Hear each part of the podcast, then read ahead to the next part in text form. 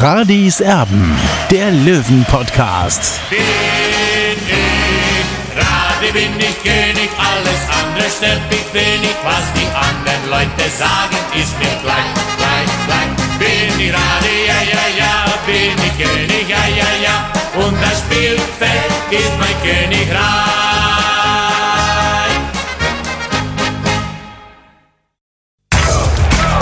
Radis Erben, der Löwen-Podcast.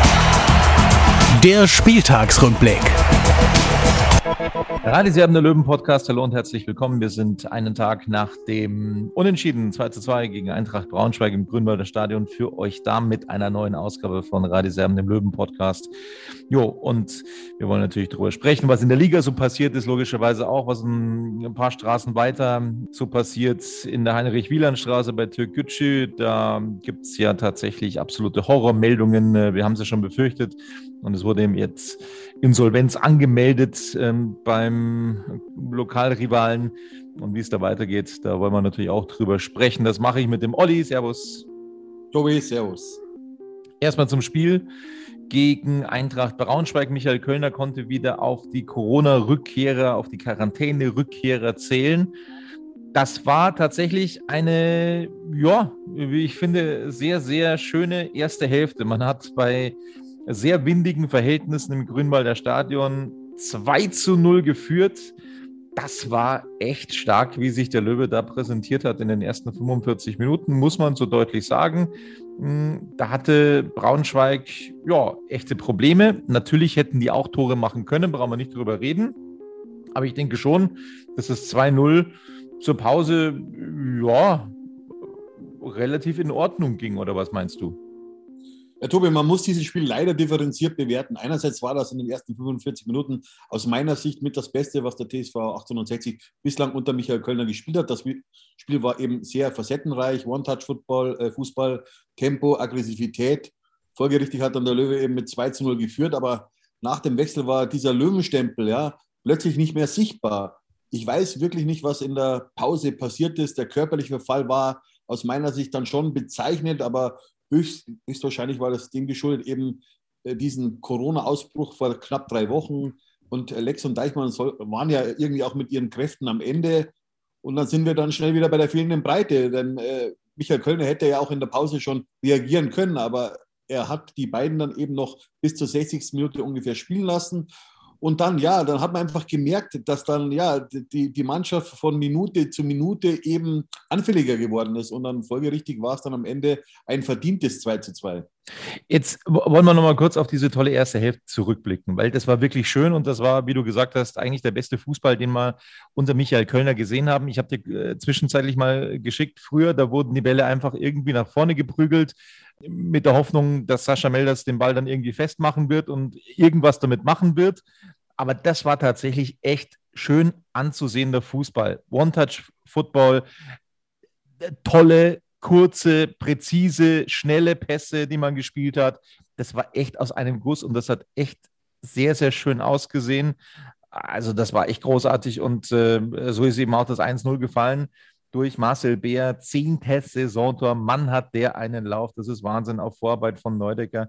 Ähm, ein, ein großartiges Tor, das er da gemacht hat. Und auch beim 2-0 von Steinhardt, auch da war es so, finde ich, also da, da, da war es einfach großartig gespielt. Da kann man jetzt nicht sagen, Mensch, das hat Braunschweig aber schwach verteidigt. Nein, das hat 60 einfach wirklich genial gespielt. Super gespielt. Und ähm, Steinhardt hat es dann abgeschlossen, ähm, dann das 2-0 gemacht. Und ähm, ja, ich bin ganz ehrlich, insgeheim habe ich mir dann schon gedacht, naja, also das wird schon jetzt reichen, dieses 2-0 gegen Braunschweig. Dass das dann nochmal so kippen sollte, hätte ich mir nicht träumen lassen. Noch dazu, wo 60 München ja in der ersten Hälfte gegen den Wind gespielt hat und gegen den Wind diese zwei Tore gemacht hat.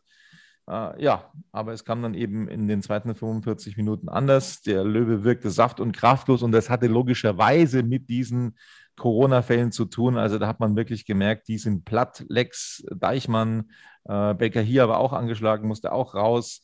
Kommen wir nochmal zu den Toren. Das 1 zu 2, ich muss mich nochmal kurz erinnern, korrigiere mich, Olli. Das 1 zu 2, naja, also da sieht erstmal Belker hier ganz schlecht aus in diesem Moment lässt sich da ganz komisch überlaufen, äh, nimmt den Zweikampf nicht an am 16er Eck, lässt äh, den Gegner gewähren.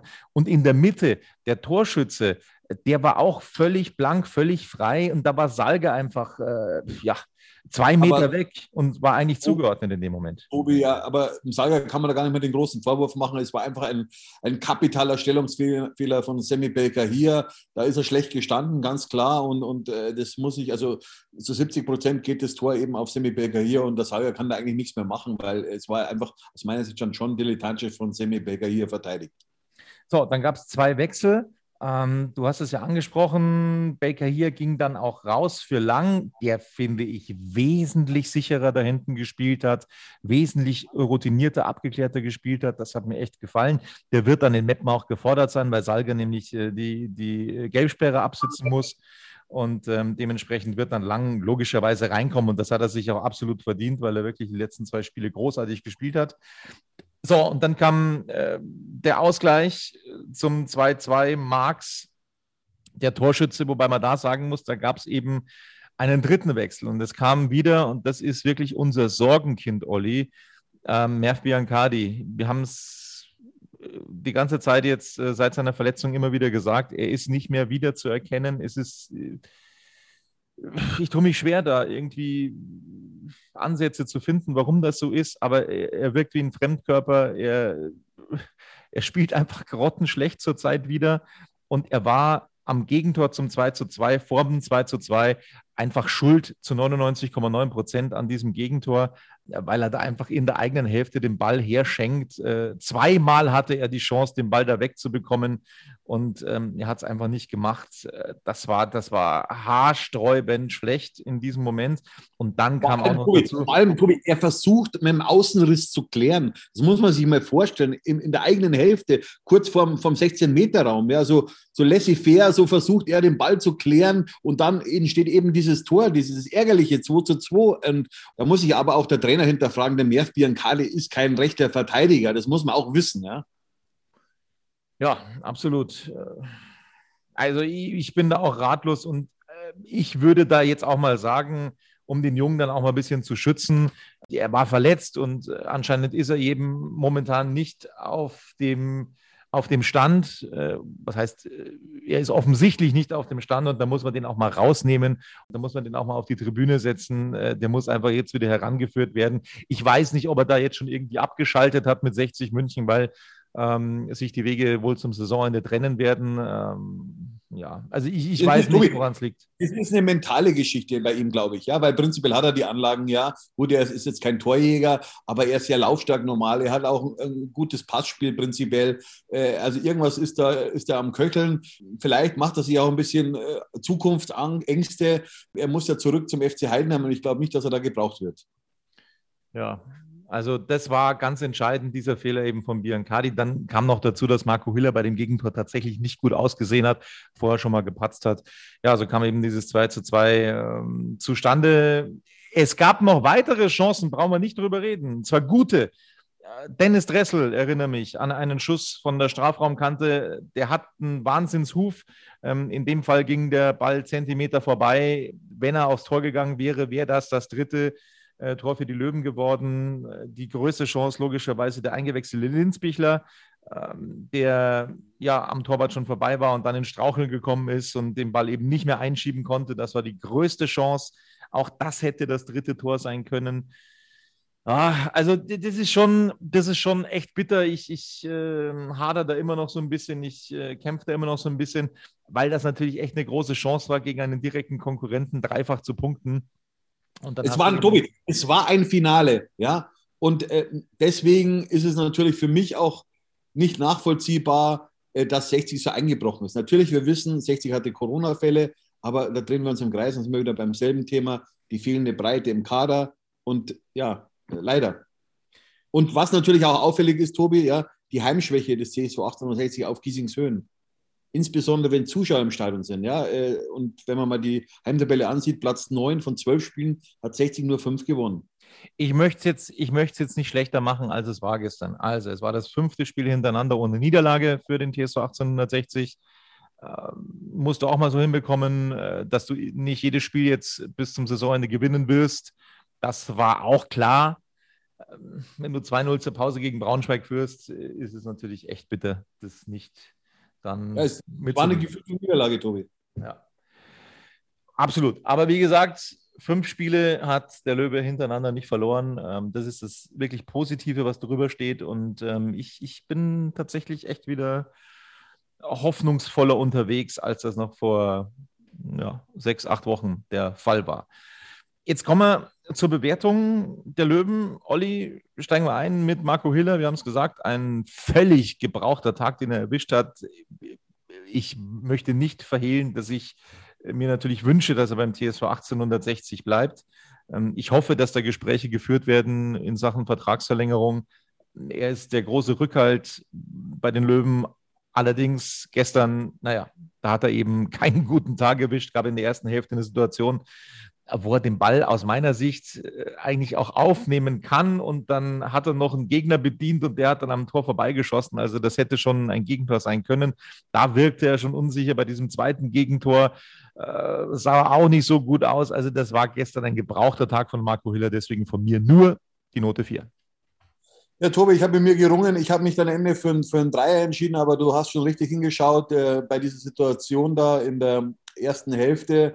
Äh, da kann er einfach mit dem anderen Fuß klären. Ja? Ähm, aber das hat er nicht gemacht und hat er recht viel Glück gehabt, dass 60 da keinen Gegentreffer kassiert hat. Und dann eben beim 2 zu 2 war er auch mit dabei. Da hat er aus meiner Sicht sehr unglücklich ausgesehen. Ich habe mich noch gerade noch für die 3 entschieden, aber mit so einem Tag drüber schlafen hätte ich ihm wahrscheinlich auch die 4 gegeben. Ich sag's ganz ehrlich, ich habe heute die Noten gegeben. Normalerweise mache ich es immer nach dem Spiel direkt, ähm, aber ich habe es jetzt heute gemacht. Also ich habe Nacht eben drüber geschlafen, der Olli nicht. Deswegen kommt dann auch der Unterschied teilweise so ein bisschen zustande. Philipp Steinhardt, der Torschütze zum 2 zu 0, fand ich tatsächlich sehr ordentlich, was er gestern gespielt hat. Note 3 von mir. Ja, ich, Tobi, ich habe ihm auch die drei gegeben. Also das Tor, das muss man auch erstmal so machen. Ja, ich kann mich an eine Situation erinnern vor einigen Wochen, wo ähm, Fabian Greilinger vom Tor aufgetaucht ist, der hat den Torwart angeschossen. Und das ist eben auch die Klasse von Philipp Steinert, dass er eigentlich ein sehr guter Schütze ist. Deswegen ist er auch der Elfmeterschütze Nummer eins bei 60 München. Also das hat mir gefallen. Es war ein super Spielzug über fünf, sechs Stationen und, und der hat super abgeschlossen. Und ja, das gibt ihm vielleicht wieder ein bisschen Auftrieb. Was so ein bisschen Phänomen ist, ist Semi Belka hier, Olli man hat so ein bisschen den Eindruck, sag, wenn ich was Falsches erzähle, man hat so ein bisschen den Eindruck, wenn keine Zuschauer im Stadion sind, dann spielt er richtig gut. Aber sobald Zuschauer mit dabei sind, wird er nervös. Und das war gestern auch so. Da wackelt er, da äh, macht er Fehler, die er normalerweise überhaupt nicht äh, hat sonst. Also diese, diesen verlorenen Zweikampf vom 1 zu 2, so kannst du das nicht verteidigen. Das geht nicht. Du kannst ihn da nicht vorbeilaufen lassen. Vor allem nicht innen. Das ist, das ist ein, ein Ding der Unmöglichkeit. Du musst versuchen, den irgendwie dann noch nach außen zu drängen, zumindest. Also das, das, das war ein äh, miserabler Zweikampf, den er da geführt hat und der hat dann eben zum Gegentor geführt. Weiß auch nicht, was der Junge hat. Ich gebe ihm ja, mit Hängen und Würgen und ganz viel Wohlwollen die Note 4. Ja, Tobi, das Thema haben wir ja schon mal gehabt. Äh, das habe ich ja schon mal vor ein paar Wochen mal angeschnitten oder, oder letzte Saison schon. Wenn Zuschauer da sind, dann, dann merkt man, dass Sammy Berger hier nicht so sicher ist, nicht so sattelfest ist äh, wie sonst ohne Zuschauer. Ja?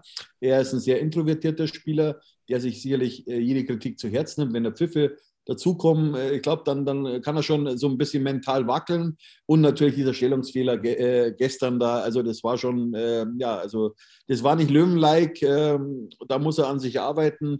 Äh, ich habe ihm äh, gestern die drei gegeben, aber mit, mit Nacht drüber schlafen muss ich ihm eigentlich eine vier geben. Dann sind wir bei Stefan Salger, der ist zurückgekehrt, nachdem er ja zuletzt nicht gespielt hatte.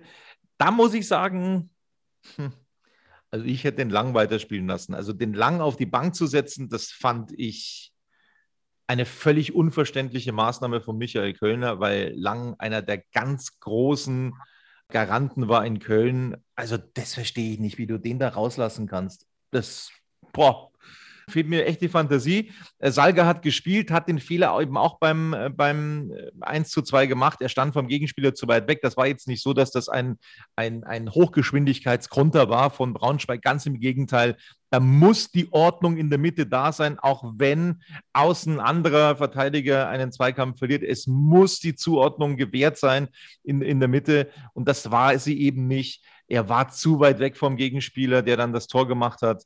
Deswegen von mir die Note 4. Wie baut man eine harmonische Beziehung zu seinem Hund auf? Puh, gar nicht so leicht. Und deshalb frage ich nach, wie es anderen Hundeeltern gelingt, beziehungsweise wie die daran arbeiten. Bei Iswas Dog reden wir dann drüber. Alle 14 Tage neu mit mir, Malte Asmus und unserer Expertin für eine harmonische Mensch-Hund-Beziehung, Melanie Lippisch. Iswas Dog mit Malte Asmus. Überall, wo es Podcasts gibt.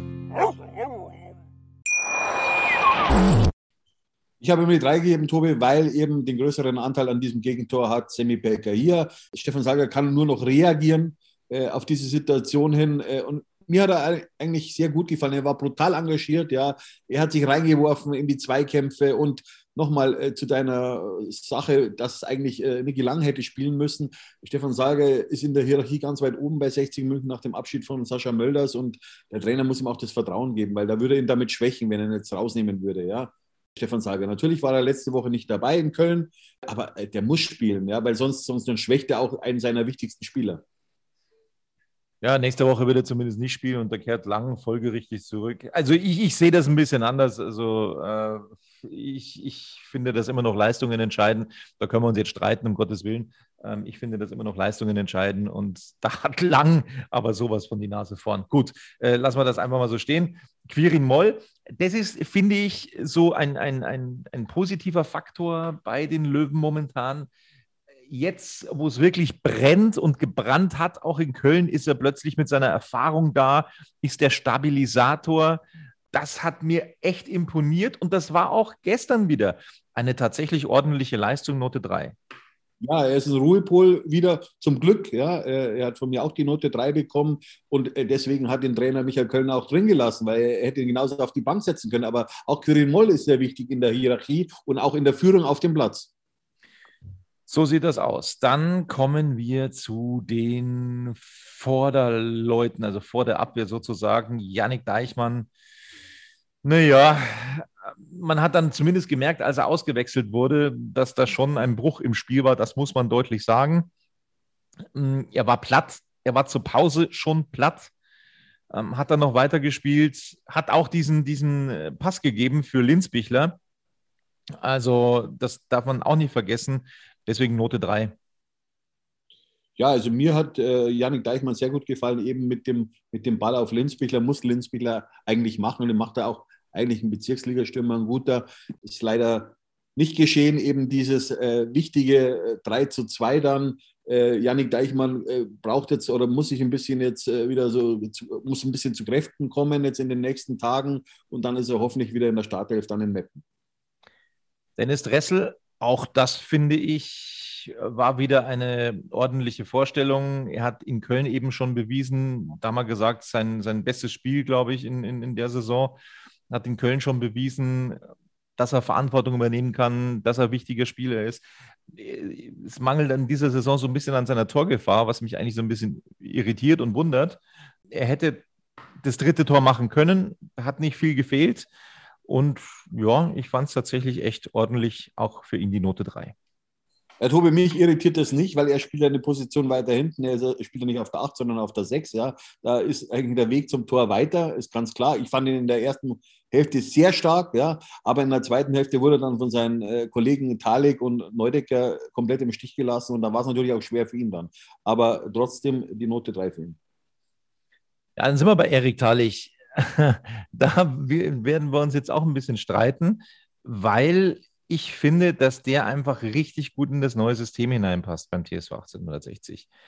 Also das imponiert mir wirklich. So wuselig, so, so aktiv habe ich ihn noch nie gesehen im Trikot der Löwen. Das war echt stark, finde ich, was er teilweise gemacht hat. Ja, klar, hat auch er in der zweiten Hälfte abgebaut, wie seine Kollegen auch, brauchen wir nicht reden, aber das ist schon eine sehr couragierte Leistung gewesen, finde ich, von Erik Tallich. Note 3. Ja, ich habe ihm auch die drei gegeben. Man muss ja die, die zwei Hälften sehen. Ja. Also es waren ja unterschiedliche Halbzeiten. Ja.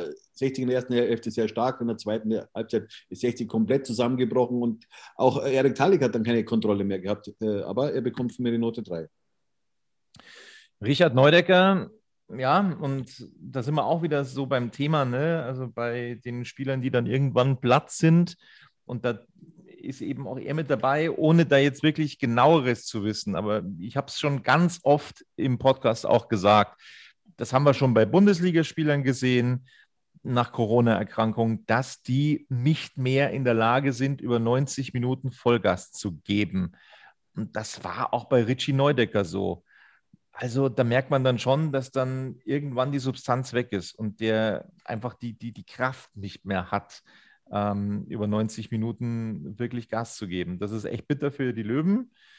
Ähm, es war insgesamt auch eine befriedigende Leistung von Richard Neudecker, Note 3, aber auch er hat natürlich nachgelassen. Ja, zunächst muss man mal sagen, dass er an beiden Toren mit dabei war. Er hat beide Tore eingeleitet. Das ist, ist, das ist Plussternchen, ja, aber kräftemäßig hat er extrem abgebaut. Und es war eigentlich schon im Sommer zu sehen, ja, dass er nicht austrainiert wirkt. Und, und das ist aber auch eine Trainersache aus meiner Sicht. Ja, ähnlich wie äh, bei Sascha Mölders. Ja. Er muss ihn quälen. Michael Kölner muss Richard Neudecker quälen, damit er eben 60 auch diese Qualität auf den Platz bringt. Der Löwe der Stunde, das ist Marcel Bär. Und da hatten wir am Freitag schon richtig Angst, Olli, als der vom Platz gehumpelt ist, da haben wir schon gedacht, um Gottes Willen, jetzt kann der nicht spielen, der torgefährlichste Löwe in dieser Saison. Aber es hat dann eine Wunderheilung gegeben und er ist aufgelaufen und macht sein zehntes Saisontor. Ich habe irgendwann mal ähm, ja, eine Aussage gelesen, Marcel Bär ist kein Stürmer. Ja, was ist er denn dann? Es ist sowas von ein Stürmer und er macht die Tore und er ist so wichtig für den TSV 1860, Note 2. Ja, das war eine Top-Leistung von Marcel Bär, wie er aufblüht jetzt. Ja. Äh, Sascha Möllers ist nicht mehr da und plötzlich erkennt man den nimmer. Wieder äh, Marcel Bär. Ja. Man hat ja am Anfang der Saison die, seine Zweifel gehabt. Ja. Ist es überhaupt eine richtige Verstärkung? Aber jetzt muss ich sagen, zehn Saisontreffer und, und er ist ja nicht nur Torschütze, sondern er ist total wichtig für die Mannschaft. Also wirklich gut ab. Ja, also Note 2 natürlich.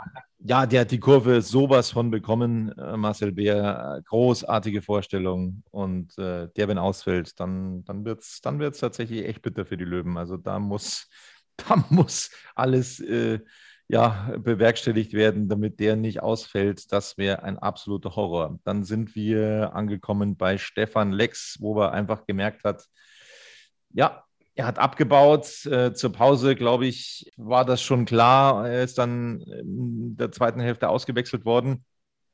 Ich habe ihn jetzt nicht so stark gesehen wie du. Von mir bekommt er die Note 3.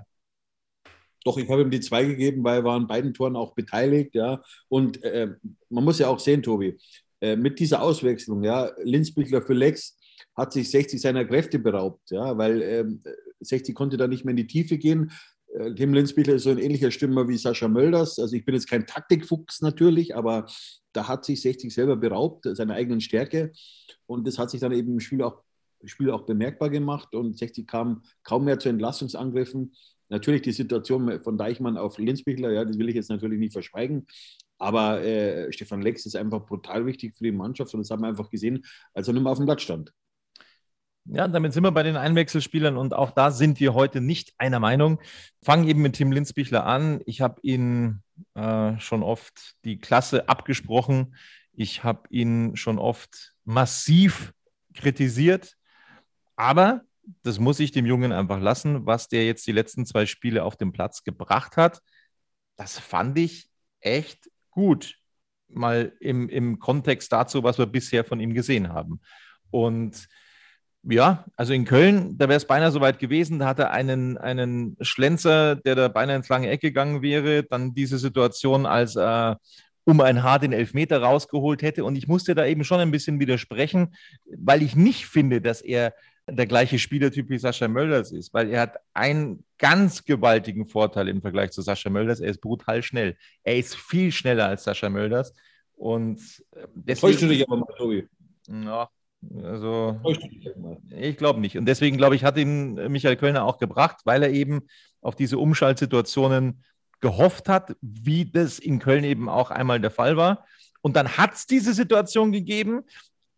Umschaltsituation, der lange Ball auf den enteilten Linzbichler und dann ist er allen davongelaufen. Dann ist er auch am Torwart vorbeigelaufen, aber dann ist er hingefallen. Also da hatte er die große Chance, hat vorher auch so, so ein technisches äh, Kabinettstückchen ähm, gezeigt im Strafraum, als er mit der Hacke dann nochmal vorbereitet hat. Und da ist es dann auch gefährlich geworden danach.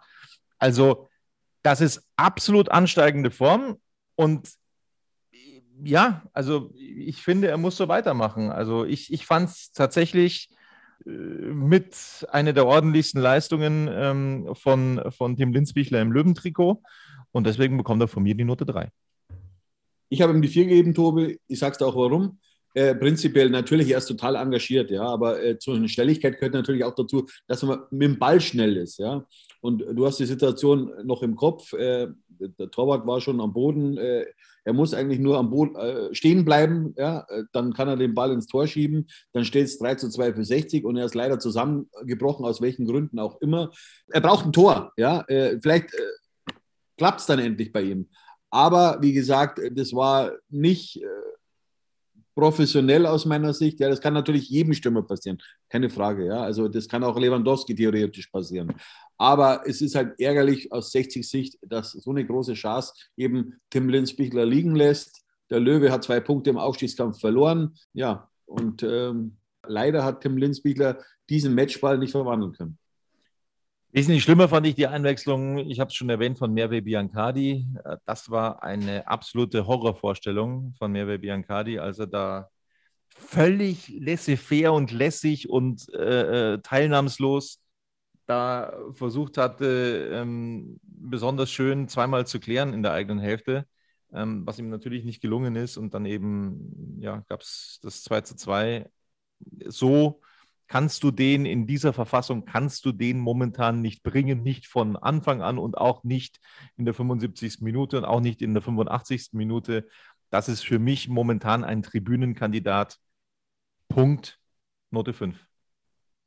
Ja, Tobi, ich kann ihm auch nur die Note 5 geben, weil das war nämlich äh, eine Watschen für alle anderen Spieler, die auf dem Platz waren. Ja, so, so, eine, so eine abwesende Leistung, ja, so, so, so, so eine Leck mich am Arsch äh, Performance mehr oder weniger. Ja, es geht hier um, um viel Geld bei 60 Minuten und natürlich auch um Siege. Ja, und äh, es hat den Eindruck gemacht, äh, dass äh, Biancardi äh, das nicht so sieht. Äh, deswegen ganz klar die Note 5 fehlen. Und ich hoffe, äh, dass der Trainer auch reagieren wird und mit, ihm mal ein, ein, ernstes Wörtchen redet.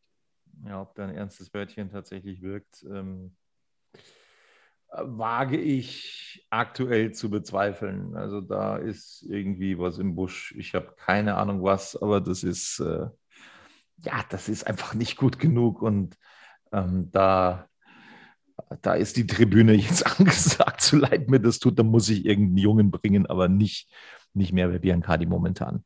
Ähm, apropos Jungen bringen, das hat er mit Niklas Lang getan und das war wieder eine, eine super Leistung. Der scheißt sich nichts. Ich habe es schon mal gesagt, wie der es verteidigt. Großartig. Er hat keine Ängste, keine Berührungsängste. Den kannst du sofort bringen und er ist sofort da. Das ist für mich potenziell ein Zweitliga-Verteidiger. Höher möchte ich noch nicht gehen, aber es ist potenziell ein Zweitliga-Innenverteidiger aus meiner Sicht. Und der muss jetzt öfter spielen und der muss öfter von Anfang an spielen der Junge ist richtig, richtig gut. Und deswegen kommt er von mir auch gut, Note 2. Ja, Tobi, äh, im Nachhinein muss ich sagen, ich hätte ihm auch die zwei geben müssen, weil er war, glaube ich, fehlerlos sogar.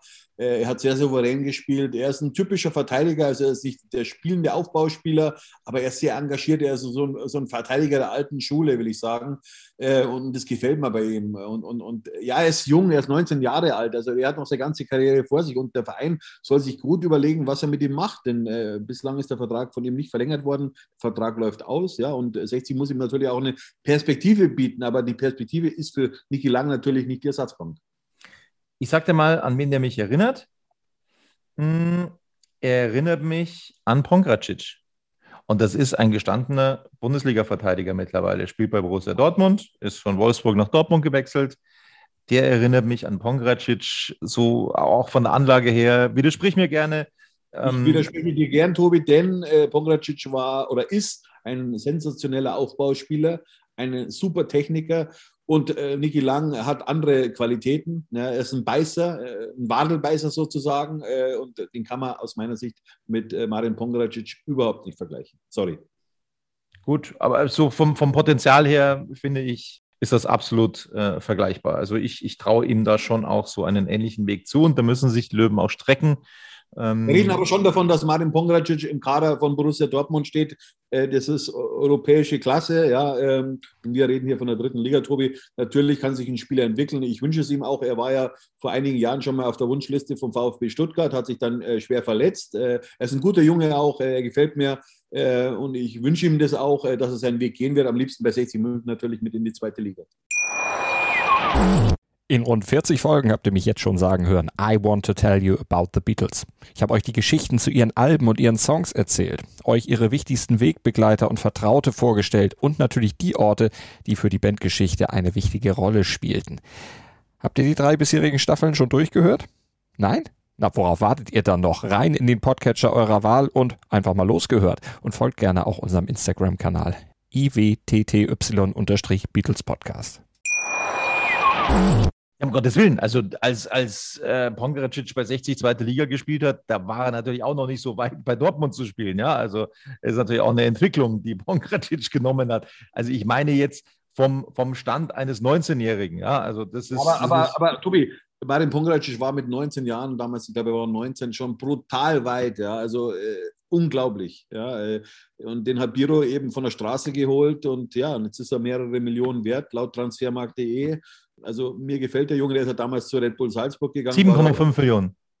Ja, oder 10,5 Millionen muss man sich mal überlegen. Also doppelt so viel wie unser aktueller Kaderwert ist. Ja. Ja, äh, so ändern also, sich die Zeiten, Tobi. Absolut. Ne, war jetzt ein bisschen hochgegriffen, 7,5 Millionen ähm, sein Marktwert aktuell ähm, okay. auf Transfermarkt. Genau. Also das ist Niklas Lang und das war dann die Leistung gestern gegen Braunschweig.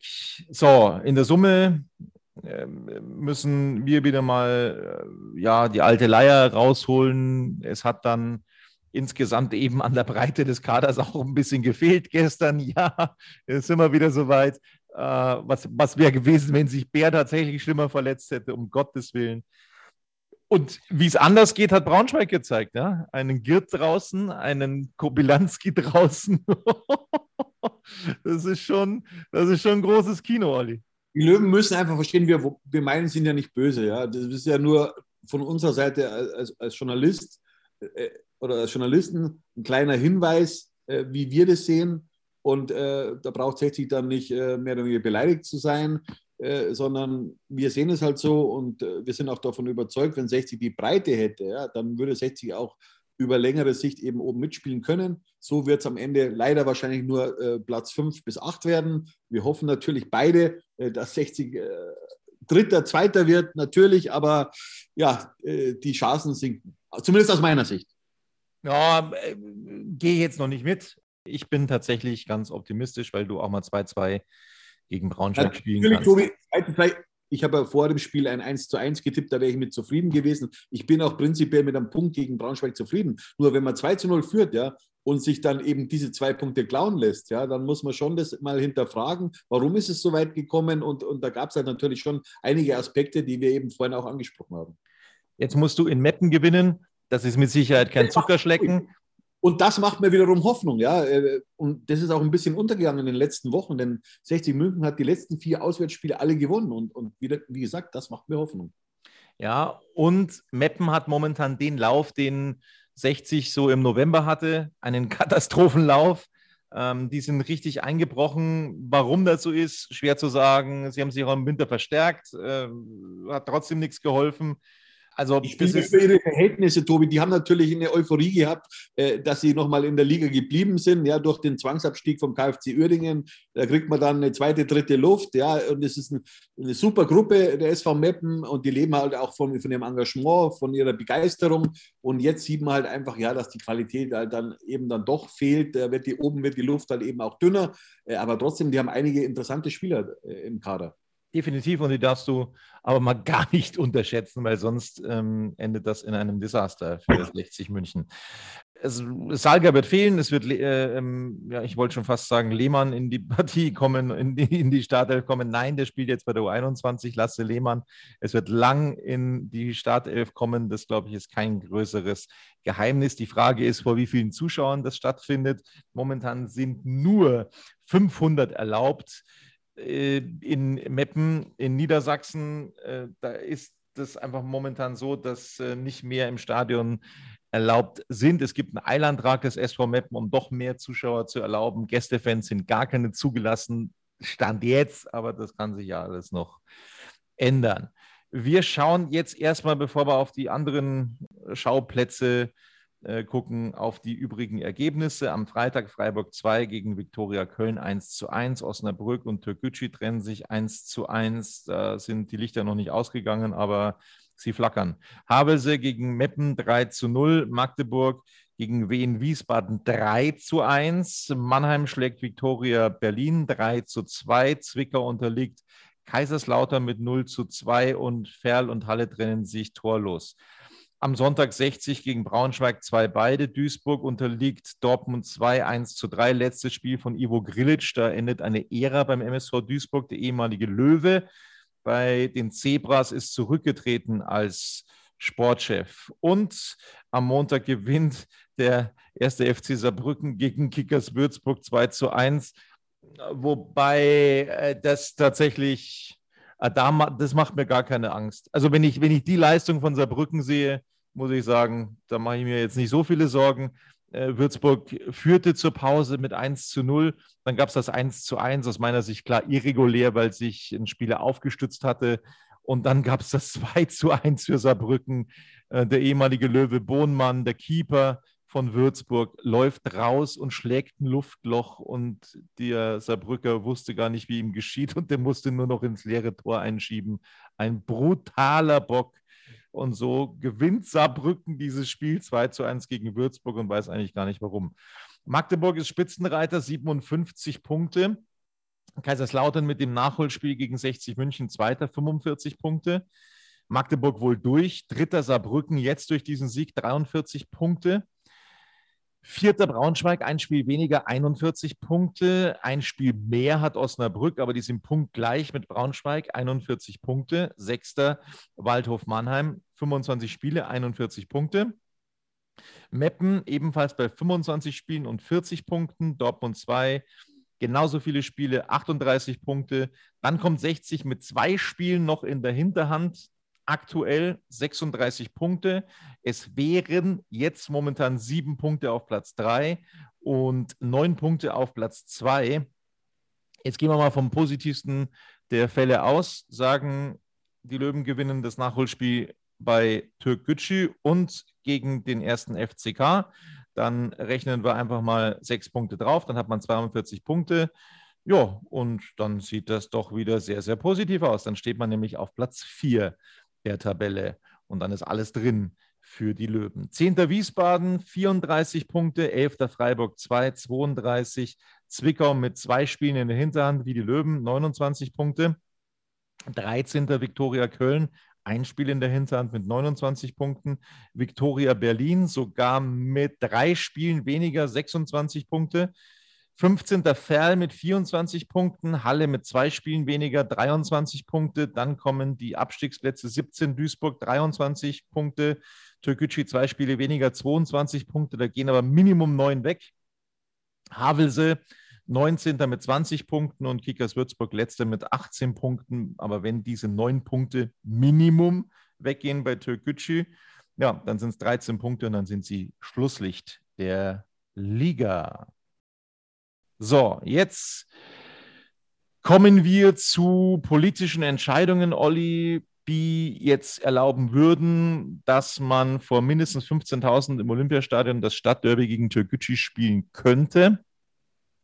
Man hört jetzt von der Heinrich-Wieland-Straße oder man hört über die Heinrich-Wieland-Straße, dass zumindest das nächste Heimspiel durchfinanziert ist. Uiuiui. Ui, ui. Und dass die Olympia Park GmbH Vorkasse äh, nur noch akzeptiert. Das heißt, die müssen die Miete im Voraus berappen, ansonsten gibt es den Schlüssel nicht.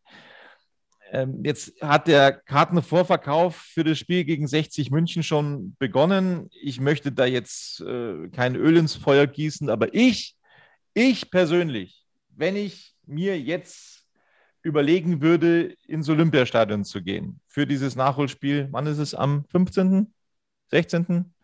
Ähm, dann würde ich mir jetzt persönlich das Ticket noch nicht kaufen, weil ich Angst hätte, dass die vorher schon abmelden, weil sie keine Kohle mehr haben und äh, die Kohle dann weg ist. Äh, die Angst hätte ich. Was meinst du, Olli? Also die Angst hätte ich jetzt nicht mehr, wenn, weil Türkgücü hat jetzt seit äh, einigen Tagen einen neuen Hauptsponsor. Ich weiß jetzt nicht, was der bezahlen wird. Also ich gehe schon davon aus, dass dieses Spiel gegen 60 München oder dieses Stadtderby 60 München oder Türkgücü gegen 60 München gesichert ist. Ja. Äh, der Verein hat äh, schon 3000 äh, Karten verkauft. Also ich rechne, dass es am Ende 6.000, 7.000 Zuschauer werden. Und ja, da kommt einige Marie in die, in die klamme Vereinskasse von Türkgücü München, beziehungsweise da kümmert sich ja dann der Insolvenzverwalter drum. Und äh, ich warne davor, äh, die Türken zu unterschätzen in diesem Spiel. Die sind vielleicht, äh, steigen vielleicht dann auch ab aus der dritten Liga, aber die wollen natürlich 60 München ärgern. Das ist definitiv, da braucht man nicht reden. Also äh, zwei Szenarien sind möglich, dass dieser Hauptsponsor, der eingestiegen ist, ähm, sich so weit gerettet hat, dass sie die Saison zu Ende spielen können. Heißt also neun Punkte Abzug. Und mit 13 Punkten am Tabellenende dann hätten sie aktuell Rückstand ans rettende Ufer. Zehn Punkte, zehn Punkte Rückstand ans rettende Ufer. Also das ist nur schwer vermittelbar, dass das noch den Klassenerhalt geben sollte, wenn man ja bedenken, äh, dass, äh, oder bedenken muss, dass es 38 Spieltage insgesamt sind. Also so viel Zeit ist dann auch nicht mehr. Also das ist schon extrem. Also dass da noch irgendwie der Klassenhalt geschafft werden könnte, äh, tue ich mich sehr schwer mit. Die andere Möglichkeit ist, dass diese Erlöse des neuen Hauptsponsors uns aus dem Spiel gegen 60 München eben nicht reichen und dass sie vorher schon abmelden müssen. Es hat geheißen, zwei Millionen fehlen momentan in der Kasse, die eben äh, Präsident und Mäzen Kifra nicht bereit ist auszugleichen. Und es wird ja immer teurer. Ne? Jeder Spieltag kostet Geld für Türkgücü. Sie müssen die Stadionmiete bezahlen. Und äh, jetzt mal abgesehen von dem Spiel gegen 60 München, äh, haben sie nicht wirklich Ambitionen dafür, dass sie mal irgendwie ein paar tausend Leute im Stadion haben. Da saßen teilweise ein paar hundert Hansel im Grünwalder Stadion. Damit verdienst du natürlich kein Geld. Und ähm, dann könnte der Insolvenzverwalter auch irgendwann sagen, wie wir es vorher im letzten Podcast schon mal thematisiert haben, es ist ja gar nichts da, keine Infrastruktur, sonst nichts, bis auf, diese, auf diesen Sponsorenvertrag dann melden wir das Ganze einfach mal ab. Also das besteht auch noch diese Möglichkeit, dann werden sie mit null Punkten ans Tabellenende gesetzt und dann ist Schicht im Schacht. All das ist also möglich. So, ansonsten, ja, freuen wir uns jetzt auf das Auswärtsspiel beim SV Meppen. Haben wir schon gesagt, 60 München darf äh, den SV Meppen logischerweise nicht unterschätzen. Denkt man nochmal an die letzten Spiele zurück. Das war teilweise extrem schwierig gegen den SV Meppen. Und äh, ja, ich denke aber trotzdem, dass man dort gewinnen kann. Also da bin ich durchaus recht optimistisch. Was meinst du? Also Tobi, äh, von drei Punkten würde ich jetzt nicht in Meppen ausgehen, auch wenn wir die letzten vier Spiele eben auswärts gewonnen haben. Ja, äh, irgendwann ist so eine Serie natürlich auch vorbei. Ich wünsche mir natürlich, dass 60 München auch äh, in Meppen gewinnen wird. Das wäre dann der fünfte Auswärtssieg in Folge. Aber aus meiner Sicht hängen da die Trauben schon hoch. Man muss sehr konzentriert zu Werke gehen. Äh, Meppen wird sehr, sehr aggressiv spielen und äh, da muss man eben alles in die Waagschale werfen, dass es am Ende dann drei Punkte für 60 München werden. So sieht das aus. Also, es dürfen bald auch wieder mehr ähm, Zuschauer übrigens ins Grünwalder Stadion. Mmh ja, 50 Prozent äh, sind dann erlaubt. Das wären dann 7500, die dann rein dürften. Äh, wobei wir schon auch sagen müssen, und da waren wir auch ein bisschen enttäuscht, Olli, auch wenn das 3000 äh, Zuschauer waren, ein bisschen mehr am Sonntag, äh, hat dann die Unterstützung auch ein bisschen gefehlt in der zweiten Hälfte. Findest du auch, ne? Ja, ich habe das ja in meinem Kommentarbereich äh, geschrieben, beziehungsweise bei äh, So schaut es aus, 60 äh, Tin Löwen-Fans äh, scheint offenbar auch die Luft ausgegangen sei, zu sein in der zweiten Halbzeit, ähnlich wie der Mannschaft. Ja, sie müssen sich vielleicht erstmal wieder daran gewöhnen, äh, dass man im Stadion einen gewissen Support macht. Wir wissen ja, die Ultras äh, gehen momentan nicht zu diesen Spielen, zu diesen Corona-Spielen. Das finde ich ein bisschen schade, weil es geht ja immerhin um, um den TSV 1860 und dass der Verein so schnell wie möglich wieder in die zweite Liga zurückkehrt. Und äh, die haben halt andere Prinzipien, die Ultras. Leider, muss ich sagen, aber trotzdem sind auch die anderen Fans gefordert, ein bisschen Stimmung zu machen. Und das hat der Mannschaft dann auch in der zweiten Halbzeit gefehlt ich habe das bei dir gelesen und ich habe es mir während dem Spiel tatsächlich auch gedacht vor dem Fernseher. Irgendwie ist das leise geworden auf Giesingshöhen. Tobi, ich habe es ja vorhin schon angesprochen, ja, unsere Heimbilanz, wir sind äh, auf Platz 9 in der Heimtabelle, also äh, die Festung Giesing, die gibt es momentan nicht und, und, und deswegen muss der Fan einfach auch äh, aktiv sein. Natürlich erwartet man sich dann so eine Fortsetzung der ersten Hälfte, aber, aber wenn die Mannschaft eben äh, torkelt, ja, dann muss man sie unterstützen und das hat eben gefehlt am Samstag oder am Sonntag. Sorry. Ja, und eins muss jedem bewusst sein, jedem Löwen-Fan. Ähm, Unterstützung ist jetzt äh, brutal wichtig, brutal wichtig. Ich sage es euch ganz ehrlich, also ich, ich finde, dass die Chance da ist, da vorne jetzt wirklich nochmal angreifen zu können mit diesem Lauf dies, das Selbstvertrauen haben sie getankt. Und ich glaube, wenn du dieses Jahr nicht aufsteigst, dann wird es nächstes Jahr ein Himmelfahrtskommando werden. Ähm, wenn, wenn sich da noch nicht noch gravierend etwas ändert an den Rahmenbedingungen für die, für die neue Saison. Das, was wir gehört haben, immer wieder war dann ein Etat von drei Millionen. Und wenn du mit einem Spieleretat von drei Millionen in die neue Drittligaspielzeit gehst, da reißt du keine Bäume aus, da spielst du gegen den Abstieg.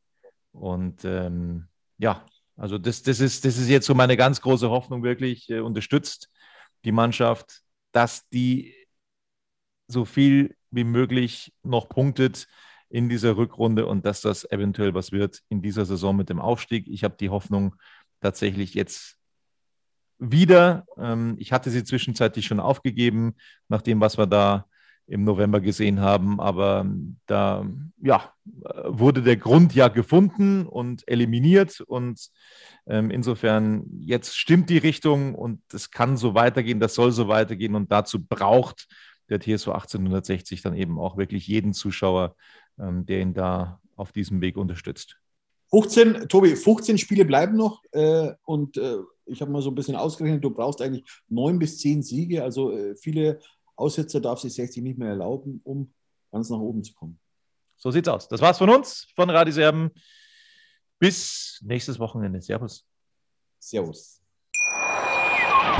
Wie baut man eine harmonische Beziehung zu seinem Hund auf? Puh, gar nicht so leicht. Und deshalb frage ich nach, wie es anderen Hundeeltern gelingt, beziehungsweise wie die daran arbeiten. Bei Iswas Dog reden wir dann drüber. Alle 14 Tage neu mit mir, Malte Asmus und unserer Expertin für eine harmonische Mensch-Hund-Beziehung, Melanie Lippisch. Iswas Dog mit Malte Asmus. Überall, wo es Podcasts gibt.